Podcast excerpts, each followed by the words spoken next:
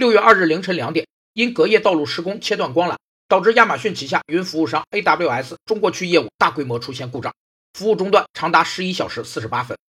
博德事故因果连锁理论认为，事故的直接原因是人的不安全行为和物的不安全状态，间接原因包括个人因素和与工作有关的因素，而根本原因是管理的缺陷。管理上存在的问题或缺陷是导致间接原因存在的原因，间接原因又导致直接原因，最终导致事故发生。博德事故因果连锁过程有五个因素：一是管理缺陷，只要生产没有实现本质安全化，就有发生事故和伤害的可能；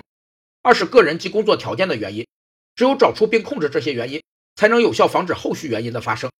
三是直接原因，虽然只是表面现象，但却是安全管理中必须重点追究的原因；四是事故。